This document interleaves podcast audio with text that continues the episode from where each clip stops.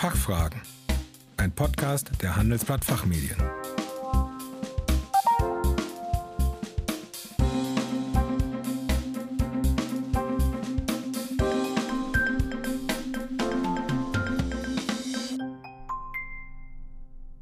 Herzlich willkommen bei den Fachfragen.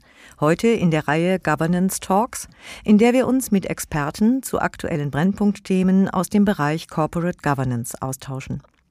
Im Rahmen einer Kooperation zwischen den Handelsblatt Fachmedien und ECBE, e, dem European Center for Board Efficiency, beleuchten wir für Sie wesentliche Erkenntnisse der betriebswirtschaftlichen Forschung und ihre Verflechtung mit der Praxis. Mein Name ist Kerstin Pferdmenges. Unser heutiges Thema der Prüfungsausschuss als Kernelement guter Governance. Wie werden aktuelle Entwicklungen bewertet?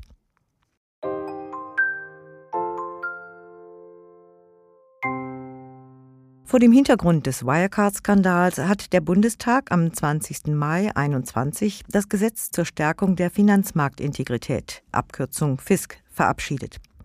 Damit rückt der Prüfungsausschuss wieder in den Vordergrund der Corporate Governance-Diskussionen.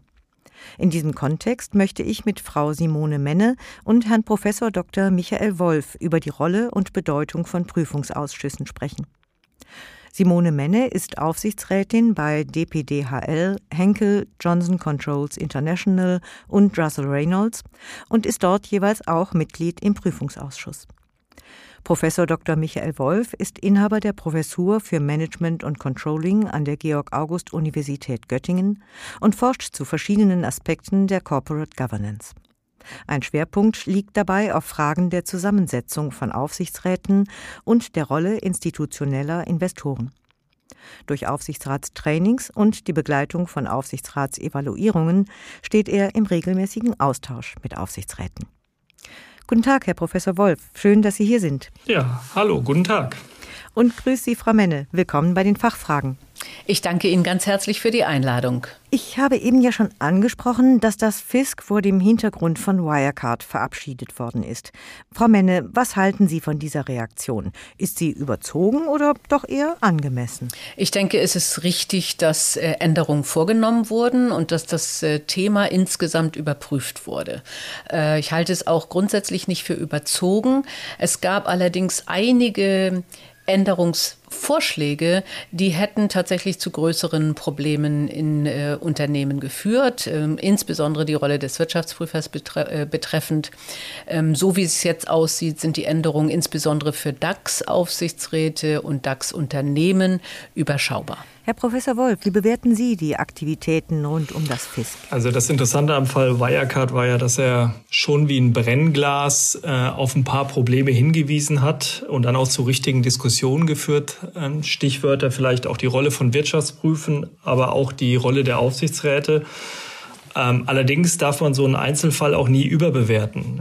Also wir wissen, dass typischerweise das Grund, der Grund für das Scheitern von Unternehmen nicht ein einzelner Skandal ist, sondern im Regelfall liegt es daran, dass Strategien nicht funktionieren. Also wir hören zwar und lesen regelmäßig von Skandalen, aber die Mehrheit von Insolvenzen oder, oder anderen Problemen bei Unternehmen liegen in anderen Ursachen. Und zudem, und das wird häufig auch vergessen, wissen wir aus der empirischen Forschung eigentlich, dass solche Skandale typischerweise nie durch die Aufsichtsräte oder sehr sehr wenig durch Aufsichtsräte oder andere Aufsichtsgremien identifiziert werden, sondern eigentlich sind das immer Insider, also Stichwort Whistleblower oder aber tatsächlich die Arbeit der Presse, die solche Skandale aufweist. Also von daher ja, es ist richtig, darüber zu diskutieren, aber man darf den Einzelfall auch nicht überbewerten würde gerne mal äh, das Stichwort Prüfungsausschuss aufgreifen. Frau Menne, Sie sitzen ja selbst in solchen Gremien. Wie schätzen Sie deren Bedeutung ein? Wie wichtig ist der Prüfungsausschuss für die Unternehmensgovernance? Ich halte die Rolle des Prüfungsausschusses für sehr wichtig. Nun liegt es vielleicht auch daran, dass ich in diesen Aufsichtsgremien sitze.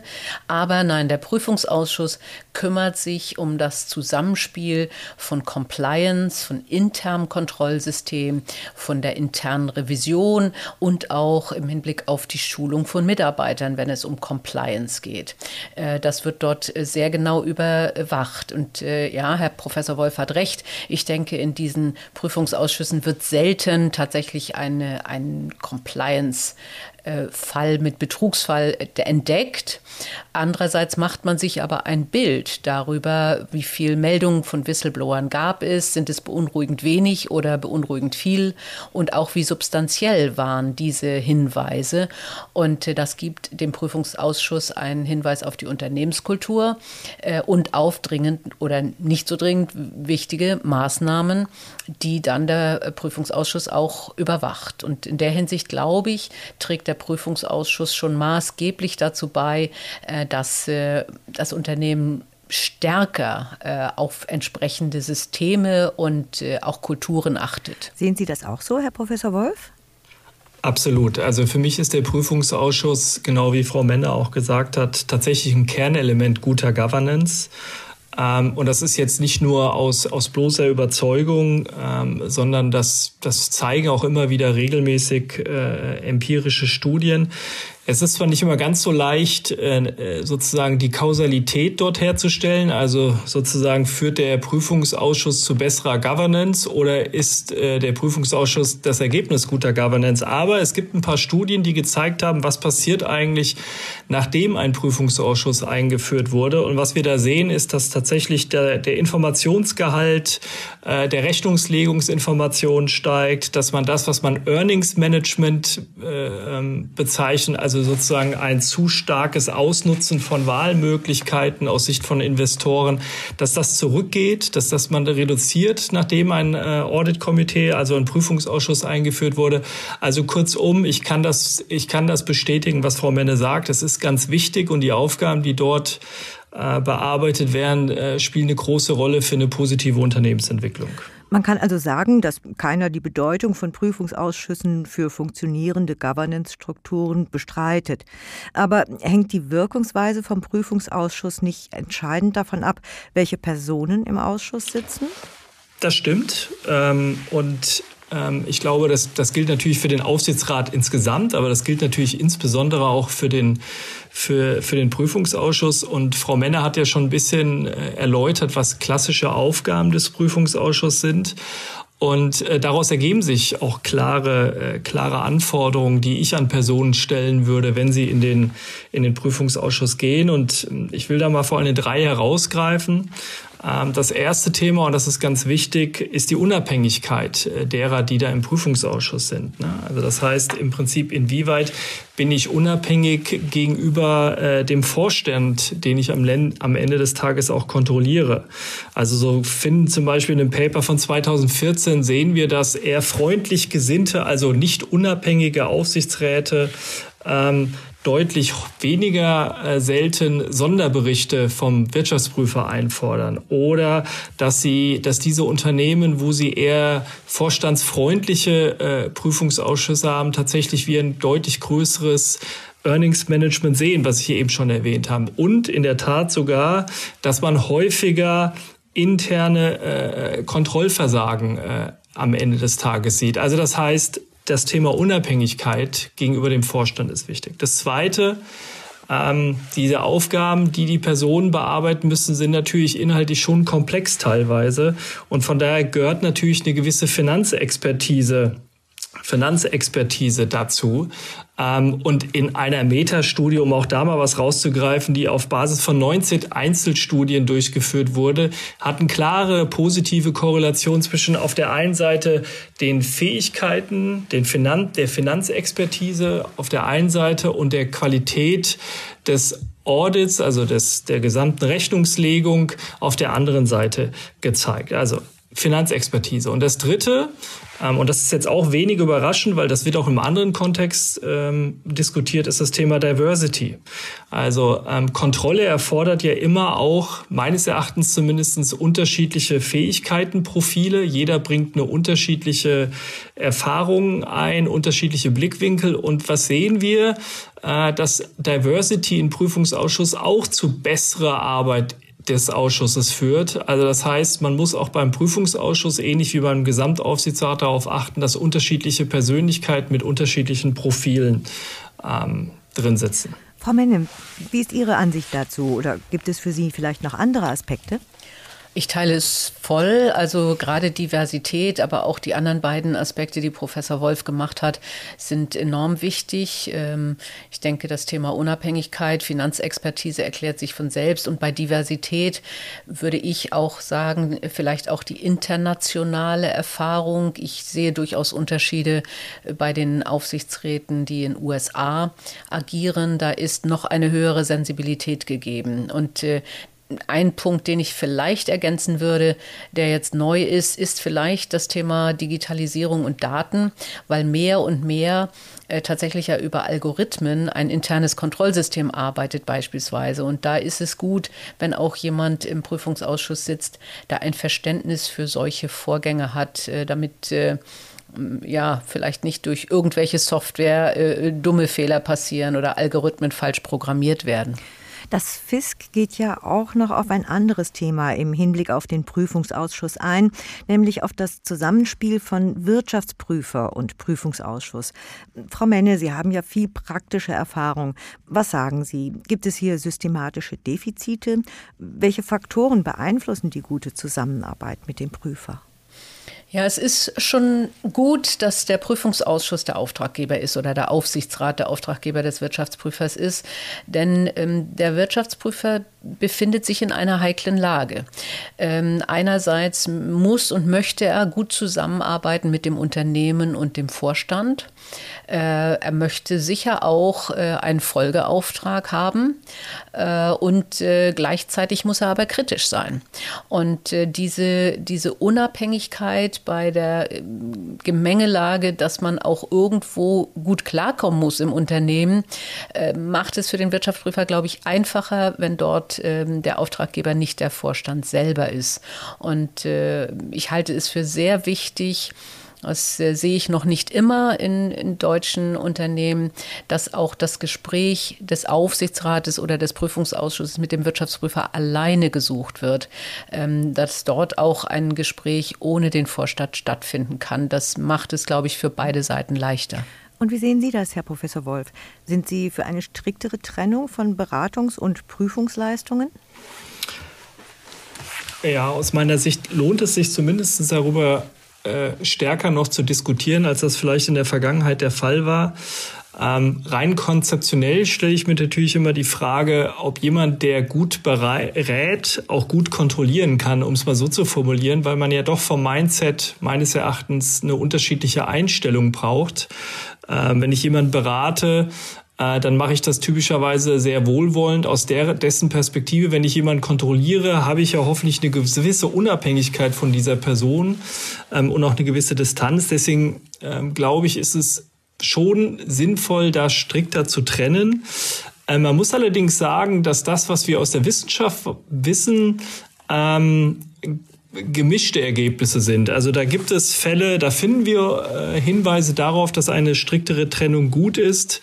Wir finden manchmal äh, empirische Evidenz dafür, dass, äh, dass es keine, keine Indikation dafür gibt, äh, dass das ein Nachteil ist, wenn Wirtschaftsprüfungsgesellschaften auch beraten. Allerdings, und das fand ich ganz interessant, in einem Papier eine, äh, aus dem Jahr 21, also ganz aktuell in einem unserer Top-Journale, ähm, hat, äh, haben die Autoren um Herrn äh, Beatsley herum mal sich angeschaut, was passiert eigentlich bei Unternehmen, die wenig, wenig nicht Audit-Dienstleistungen einkaufen. Also das heißt, die, die wenig Beratungsleistungen äh, äh nachfragen. Und was da ganz interessant war, und dann äh, wird da auch ein rundes Bild raus, dass insbesondere bei den Unternehmen, wenn dann ein Wirtschaftsprüfer war, der einen sehr starken Fokus in der Vergangenheit auf Beratungsleistung gelegt hat, dass da die Audit-Qualität, äh, also die Qualität der Wirtschaftsprüfung nachlässt. Wie lässt sich das erklären?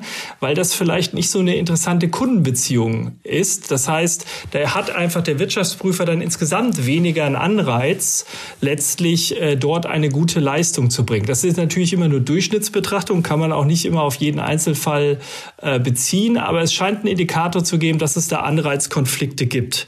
Aber, und das sage ich genauso, wenn man sich anschaut, wie die aktuellen Tagessätze oder auch Kosten für Wirtschaftsprüfungsdienstleistungen sind, muss man eine ehrliche Diskussion darüber führen, ob das noch angemessen ist. Das heißt, ob das nicht auch einfach der wirtschaftliche Druck ist, den Wirtschaftsprüfungsgesellschaften haben, um eben durch höherwertige Beratungsleistungen da auf, auf einen, ich sage jetzt mal, guten Schnitt zu kommen. Und auch darüber muss man diskutieren. Also meines Erachtens geht der Gesetzentwurf in die richtige Richtung.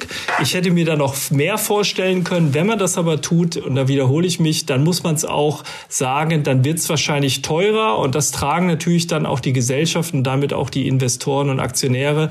Aber das wäre zumindest aus meiner Sicht eine Diskussion wert. Wir kommen allmählich zum Schluss, aber vorher bitte noch einen Blick in die Zukunft. Denken Sie beide, dass es noch weitere Regulierungsschritte braucht im Hinblick auf den Prüfungsausschuss oder den Aufsichtsrat insgesamt? Also ich würde sagen, nein, bitte nein. ähm, es, ist, es ist so, mehr Regulierung wird im Zweifelsfall äh, Böswilligkeit äh, und Betrug äh, nicht vermeiden, äh, macht es aber zusehends komplexer äh, in der Übersicht über alle Aufgaben. Und, und wenn man dann auch noch an globale Unternehmen denkt, die viele Regulierungen zu beachten haben, führt es eher zu weniger Transparenz, äh, zu weniger Kenntnis darüber, was denn nun eigentlich die richtige Regel ist. Äh, und das kann eher zu Fehler führen äh, und natürlich zu mehr Bürokratie. Ähm, wichtig halte ich, ganz, ganz wichtig, äh, die Unternehmenskultur und den wie es so schön heißt, Ton von oben, also Tone of the Top, äh, um, um auch in der Kultur sowas zu regulieren. Herr Professor Wolf? Also da würde ich mich der, der Aussage von Frau Menne anschließen wollen. Ähm, ich glaube, es geht nicht darum, dass wir Regulierung noch strikter auslegen. Einfach vor dem Hintergrund, weil dann immer mit allgemeinen Regeln versucht wird, jeden Einzelfall zu, äh, zu organisieren. Und das funktioniert einfach nicht.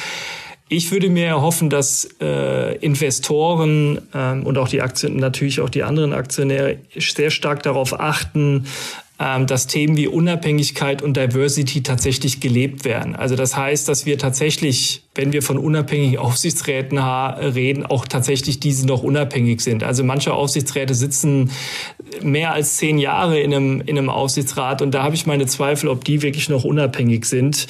Ähm, und auch das Thema Diversity, glaube ich, da sollte man doch deutlich stärker ein Auge drauf werfen. Braucht man dafür eine neue Regulierung? Ich glaube nicht. Man muss da nur stärker hinschauen. Frau Menne, Herr Professor Wolf, vielen Dank für Ihren Besuch bei den Fachfragen und dass Sie uns Ihre Standpunkte geschildert haben. Herzlichen Dank, es hat viel Spaß gemacht. Ich habe auch was gelernt. Vielen Dank von meiner Seite. Liebe Zuhörerinnen und Zuhörer, weitere Informationen zu Corporate Governance-Themen finden Sie in unserer Zeitschrift Der Aufsichtsrat. Den Link dazu haben wir wie immer in den Show Notes hinterlegt. Wir hoffen, dass wir Ihnen einige Fragen beantworten konnten. Vielen Dank für Ihr Interesse. Tschö und bis zum nächsten Mal. Das war Fachfragen, ein Podcast der Handelsblatt Fachmedien.